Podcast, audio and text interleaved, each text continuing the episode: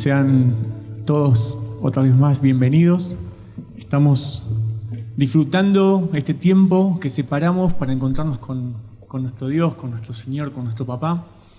Y te invito a que tomes una actitud activa en, en la escucha y que sea pasivo ahora en tus tareas. Yo sé que a veces al estar en casa parecía que es más sencillo participar, pero a veces las pequeñas labores nos distraen y no nos permiten que podamos disfrutar o atesorar o escuchar de una manera consciente lo que el Señor tiene para decir.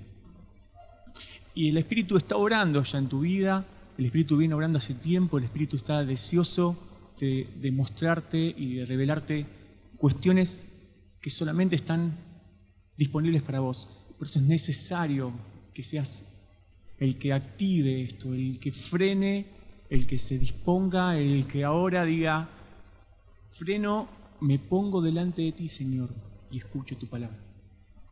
Entonces, hay, hay una necesidad desde lo personal en la búsqueda, hay una necesidad desde lo colectivo también, pero empieza siempre, siempre empieza en una decisión personal.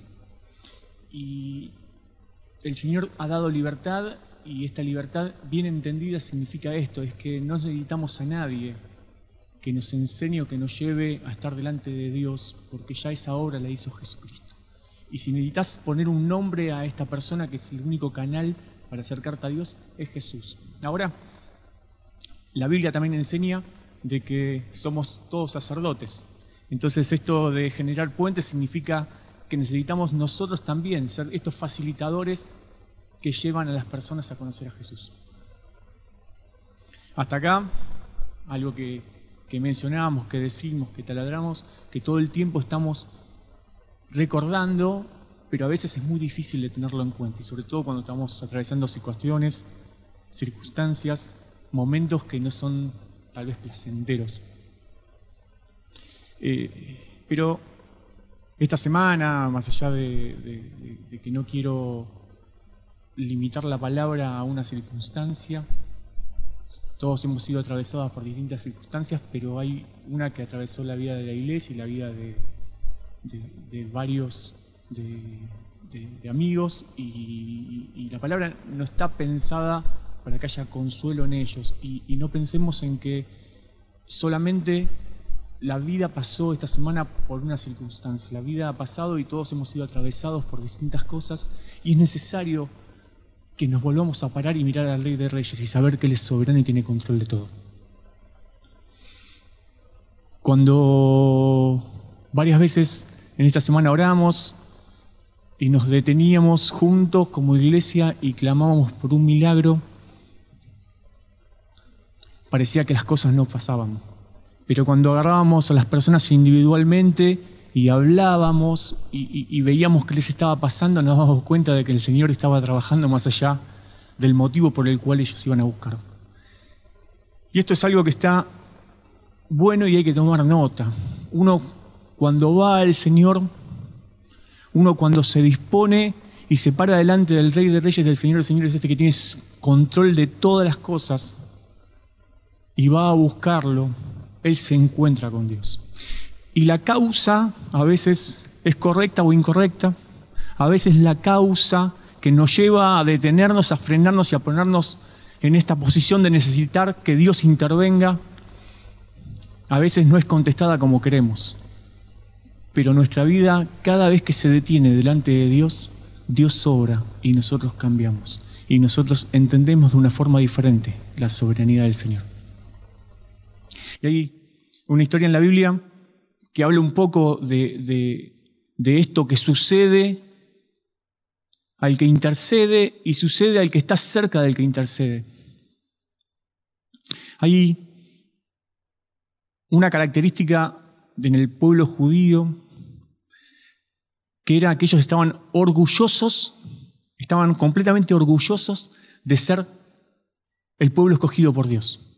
Ellos se jactaban de este lugar, de esta nación escogida, de esto de que Dios los tenía como su pueblo.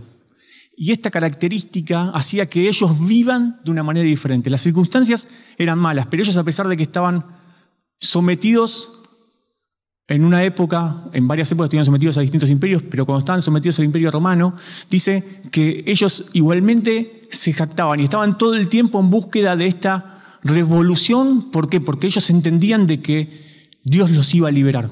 Entonces las circunstancias los condicionaban, pero no afectaba la imagen que tenían de sí mismos y de Dios. Tiene una contracara, ¿no? Porque justamente por esto de sentirse tan especiales, muchas veces despreciaban a los que no estaban ahí. Por eso creo que Jesús tuvo tanto trabajo en esa época.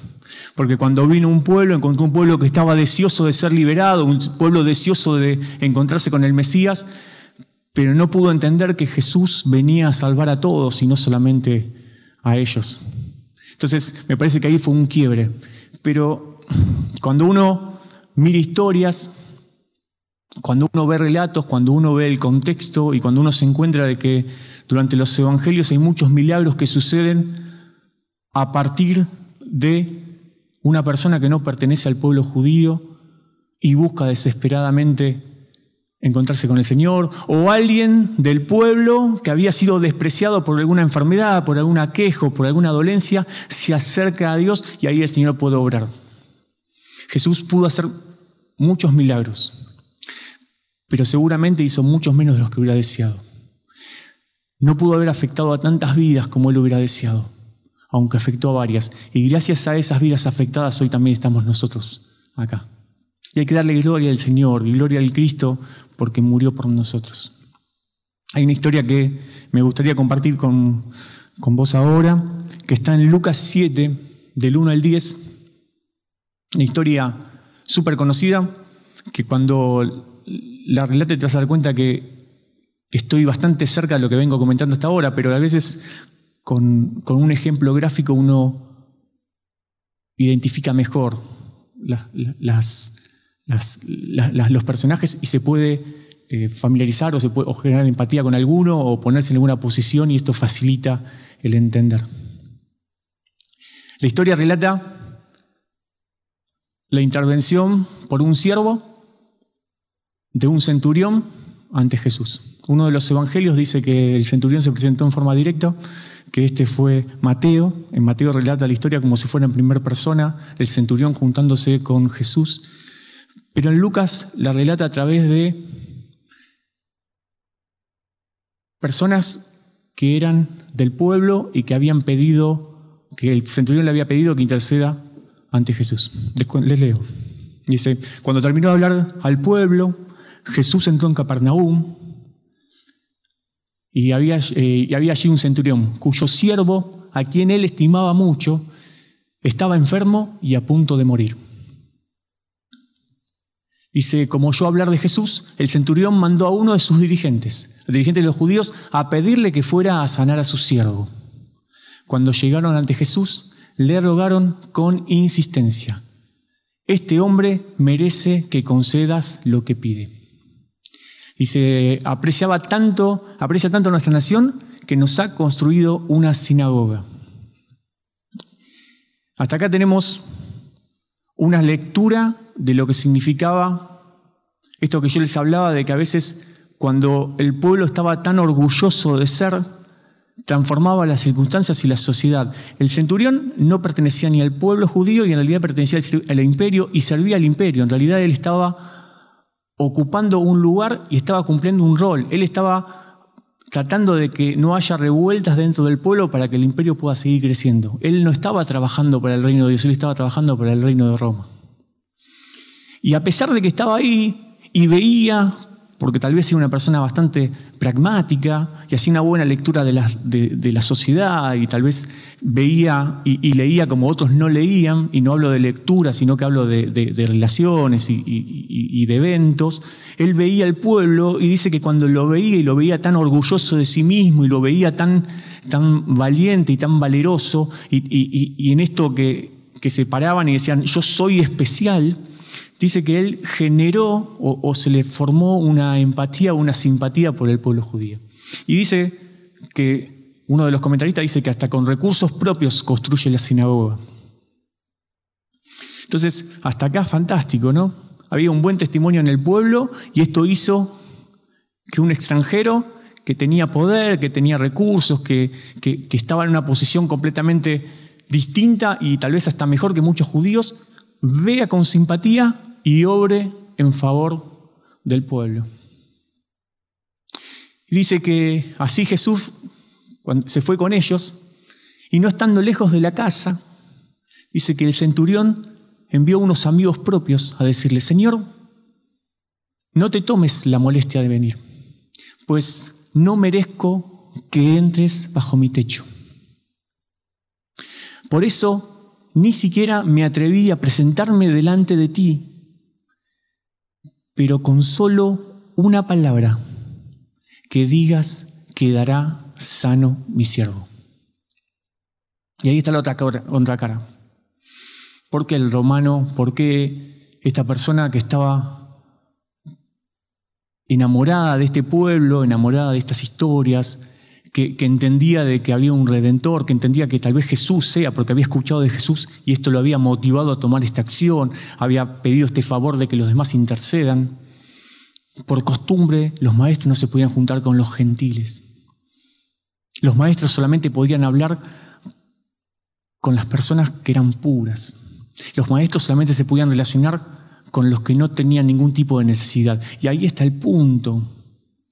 Una persona que se había enamorado, que había visto, que entendía de que en realidad había algo distinto en este pueblo, que era este Dios, que era nuestro Dios, no se podía relacionar porque las culturas y las prácticas del pueblo se lo impedían. Porque el pueblo había perdido la esencia, no había entendido, tenía los ojos velados a esta revelación que tenía que ver con la reconciliación con Dios Padre, pero para todos. Y lo habían atesorado para ellos mismos. Y ellos mismos se habían endurecido y se jactaban, pero no lograban avanzar en la relación. El centurión envía a unos amigos a que intercedan por él y le diga, no soy digno de que entres en mi casa. A veces cuando oramos, a veces cuando nos ponemos delante del Señor, decimos, Señor, yo no soy digno, pero tan solo di la palabra para que mi causa reciba solución. Y tengo que decirte esto. Si sos digno de estar delante de Dios. Si sos digno. A ver, el centurión estaba leyendo muy bien las circunstancias y a partir de lo que él veía entendía que no era digno. Pero Jesús hacía una lectura completamente distinta y esto es evidente después, cuando él hace la declaración de que no había visto una fe tal cual como la del centurión. Pero iglesia, nosotros muchas veces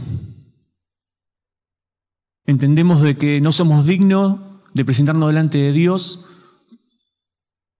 porque nuestra vida no está en orden. A veces Entendemos de que no somos dignos de entrar delante del Señor porque estamos haciendo nuestra voluntad. A veces entendemos que no somos dignos porque las circunstancias de la vida nos han llevado a tomar decisiones de las cuales no estamos orgullosos.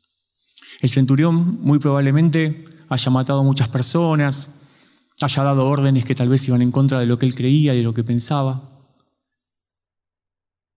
Y él determinaba que en las circunstancias que él había entendido a Dios no era digno, pero nosotros tenemos una libertad completamente distinta. Y no estoy hablando de que hagamos cualquier cosa, igualmente podemos entrar delante del trono. Estoy diciendo, ninguna cosa que hayamos hecho nos limita a presentarnos delante de Dios. Ninguna cosa que hagamos nos va a limitar nunca a presentarnos delante de Dios. Nunca podemos decir que somos indignos de estar delante de Dios, porque Cristo hizo la obra, y esa obra es una vez y para siempre. Entonces es necesario que primero te corras de este lugar, porque no sos el centurión, aunque el centurión tuvo una fe que no se veía, aunque el centurión tuvo una fe completamente distinta, apropiate de la fe del centurión, pero no te pongas en su postura. Iglesia, es necesario que entiendas que sos digno de estar delante de Dios y que sientas, como sentía el pueblo, orgullo de estar delante de Dios. Que te puedas jactar delante de Dios, que seas una persona temerosa, pero consciente de en quién estás confiando, a quién le estás creyendo, dónde estás depositando tu fe. Iglesia, es necesario que, que nos pongamos de nuevo de pie, que no le creamos, creamos a las circunstancias. Es iglesia, iglesia es necesario que nos corramos por completo de esta idea de que no somos dignos, porque estamos haciendo, estamos minimizando, estamos despreciando la obra de Cristo. Si Cristo dice que si al que le reconoce a Él, Él lo va representar delante del Padre, ¿por qué no le podemos creer? ¿Por qué no pararnos en esto como valioso? No hagamos lo que le pasó al centurión de que las doctrinas y las prácticas de la iglesia le impidieron relacionarse con Dios. A ver, la causa, si lo miramos en términos de resultado, podemos decir que la historia terminó bien. Porque, a ver, el centurión se levantó una mañana y dijo, yo quiero que mi siervo sea sano, ¿qué puedo hacer? Ah, hay uno que se llama Jesús que hace milagros. Lo voy a, lo voy a contactar. Agarró el teléfono, llamó a tres amigotes que tenían poder. Los tres amigotes lo llamaron a Jesús, clamaron, insistieron, dijeron, nos conviene, este nos conviene que, que, le cumplas este favor. ¿Por qué? Porque en realidad tiene recursos. Mira que ya favoreció al pueblo y ahora puede seguir favoreciendo. Entonces, él lo podemos alinear a nuestra causa y, y, y, así tener mejores resultados. Entonces, era una estrategia fantástica. Y Jesús para la pelota lee y dice, voy a ir, yo voy a ir, yo me voy a relacionar, yo me voy a meter en la relación. Se quería correr un poco de este plan estratégico, pero a ver, a niveles resultadistas, el que dice, no, no, pará, hasta ahí, yo no soy digno de relacionarme con vos. O tal vez podamos decir, y si lo pensamos en nosotros, yo no me quiero relacionar con vos, solamente quiero que vos cumplas mi petición. Y Jesús dice, genial, la cumplo, tu siervo es sano. Entonces, si lo pensamos del día a la noche, el deseo estaba, la oración empezó, que sea sano y a la noche el milagro estaba. Ahora la relación Jesús pasó a ser el rey y señor de esta persona. Cambió la relación con el pueblo, estos que habían intercedido en primera instancia y en última instancia delante de Jesús. ¿Cambiaron? ¿Qué nos pasa a nosotros cuando nos ponemos delante del Señor? ¿Qué nos pasa a nosotros cuando nos paramos delante de Dios, de Jesús, y le decimos, Jesús, atiende mi causa? Esto hace que nuestro corazón cambie, esto hace que, que nosotros entendamos de que estamos hablando con Dios, esto hace, habla de, de que nos estamos relacionando con Él, o simplemente estamos armando una estrategia porque entendemos que es lo mejor que nos puede pasar. El centurión era sabio en esto. Y esto, que es un milagro a distancia, que tanto se maneja, era algo que para él era completamente natural y normal. Al centurión se le mandaban órdenes desde Roma, él no veía a quien obedecía. Pero si la orden le llegaba, él la ejercía y la cumplía. Y él también emitía orden y los que a los que se la emitía, ellos la cumplían. Entonces él estaba muy acostumbrado a esto de la orden a distancia. Por eso entiende y hace esto, hace que Jesús entra en su realidad y puede creer que esto puede suceder, porque entendía que había poder y ese poder estaba venía de algún lado. Él no sabía, no sabía bien cómo era, pero sabía que si él pronunciaba, él daba la orden, las cosas sucedían, porque era su realidad. Y no una realidad espiritual, una realidad completamente natural. ¿Te pasa a vos? ¿Estás acostumbrado? ¿Estás acostumbrada a obedecer? ¿Estás acostumbrada a entender? ¿Estás acostumbrada a llevar a, las cosas espirituales a lo natural? ¿Para hacer una buena lectura, para poder apropiarte de esto? El centurión se apropia de algo de una manera maravillosa. Igualmente, aunque lo logró hacer, no se logró relacionar con Jesús. Entonces la estrategia tampoco es me puedo apropiar de todo y usarlo a favor de todas mis causas y que mis causas tengan un buen resultado, porque en realidad igualmente nos estaríamos perdiendo la relación con Jesús. Es preferible a veces pararnos delante de Jesús como estamos, como somos, que pronuncie la palabra y que su voluntad sea perfecta y manifiesta en nosotros. Que haya vida alrededor nuestro y vida eterna, salud, que haya manifiesto milagro del Señor. Pero que no haya alrededor nuestro simplemente lo que nosotros queremos o deseamos. Que suceda alrededor nuestro voluntad de Dios. Que suceda alrededor nuestro manifestación del Espíritu. Que hace que muchos se enamoren del Señor. Que haga que muchos deseen tener relación con el Señor. Que haga que muchos entiendan que lo mejor que les puede pasar no es un milagro, sino encontrarse con el Hacedor de los milagros. Entonces, si, si nos paramos como, hacemos una lectura cortada y nos paramos como el pueblo en esa época, nos tendríamos que adueñar de estos, de que ellos estaban orgullosos de quiénes eran, porque ellos sí entendían de que Jesús, que Dios les había dado un valor completamente especial. Si nos paramos como el centurión, tenemos que decir, Señor, yo quiero tener esta fe. Yo no quiero ser indigno, yo quiero ser como el pueblo, digno, pero quiero tener esta fe de que haga que vos actúes en la causa. Pero quiero que esto no sea una estrategia para obtener resultados favorables a mi vida.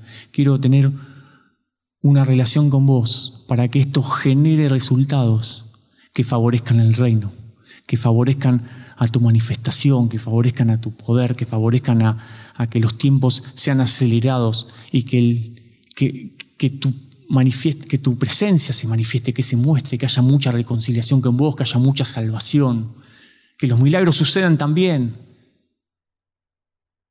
Pero en segundo plano, después que vos intervenís, porque tenemos relación cuando entendemos que tu soberanía es siempre, cuando entendemos de que vos sujetas todas las cosas, cuando entendemos de que tan solo tu palabra, esta palabra que fue también el Cristo, que no es poco, es soltada, no vuelve a vos vacía sin antes cumplir el cometido por el cual fue soltada. Estamos en tiempos que son, a mi entender, fantásticos, en tiempos muy movidos, muy movilizantes, con mucha contrariedad. Y si nos quedamos armando estrategias para acomodar a los jugadores, aprovechar las ventajas de uno y las ventajas de otro, nos vamos a perder la relación con el Señor. Jesús intentó acercarse al fariseo, al centurión, y él, por una enseñanza tan fuerte que había aprendido o que había leído no le permitió generar esa relación. Que no te pase. Te pido, te pido perdón en nombre de, de la institución, de la iglesia, si hemos enseñado o hemos hablado cosas que te han privado o te han hecho indigno en tu pensar que, al presentarte delante del Señor, que te han impedido ponerte delante de Dios. Te pido perdón si, en alguna circunstancia hemos limitado o acotado tu desempeño o tu desarrollo en la vida espiritual. Pero sabe que Dios igualmente tiene control de todo. Y si lo buscas, y si en realidad deseas estar delante de Él, Él está deseoso hace mucho tiempo de volver a encontrarse con vos es necesario que la decisión la tomes. Y así como te dije al principio, que la decisión empieza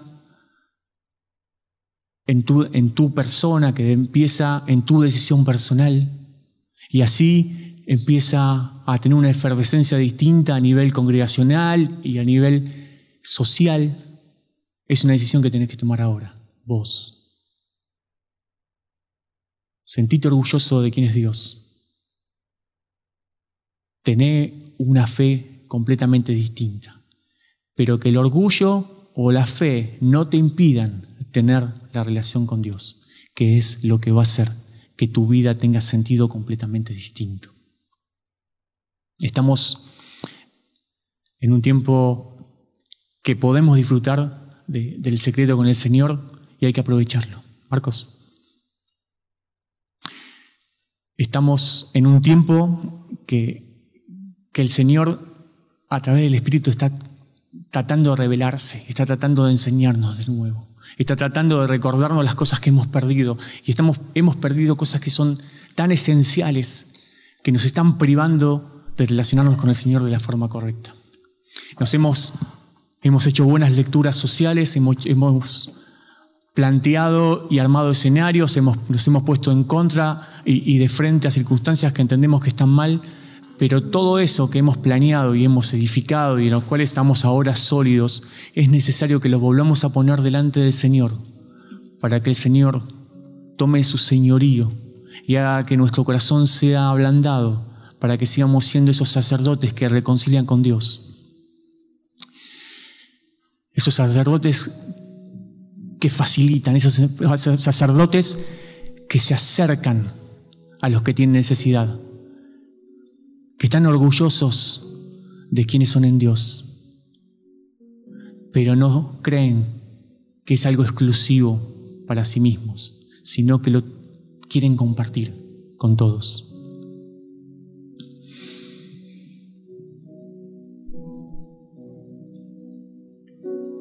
Te invito a orar. Cerra tus ojos. Permití que la canción, permitir al Espíritu Santo que te guíen delante del Padre. Permitile al Señor que te muestre lo digno que sos. Permitile al Señor que muestre su poder en la restauración Orá es una decisión personal, pero es algo que tenés que hacer. Porque cuando te pones delante de Dios sin intermediarios, Él hace la obra. Puede hacer el milagro. Si me pedís que ore por vos, voy a orar. Y aunque no me lo pidas, voy a orar también. Pero esto no es el fin de la relación con Dios. El fin es que vos te puedas relacionar con el Señor, que puedas ir al secreto y encontrar cosas que solamente el Señor quiere revelarte a vos. La iglesia va a seguir orando porque es la forma que tenemos de interceder y hacer batalla y hacer que los milagros sucedan. Y eso no se va a detener. Pero no es el único camino. El camino inicia cuando vos decidís darle lugar a Jesús en tu vida y relacionarse con Él.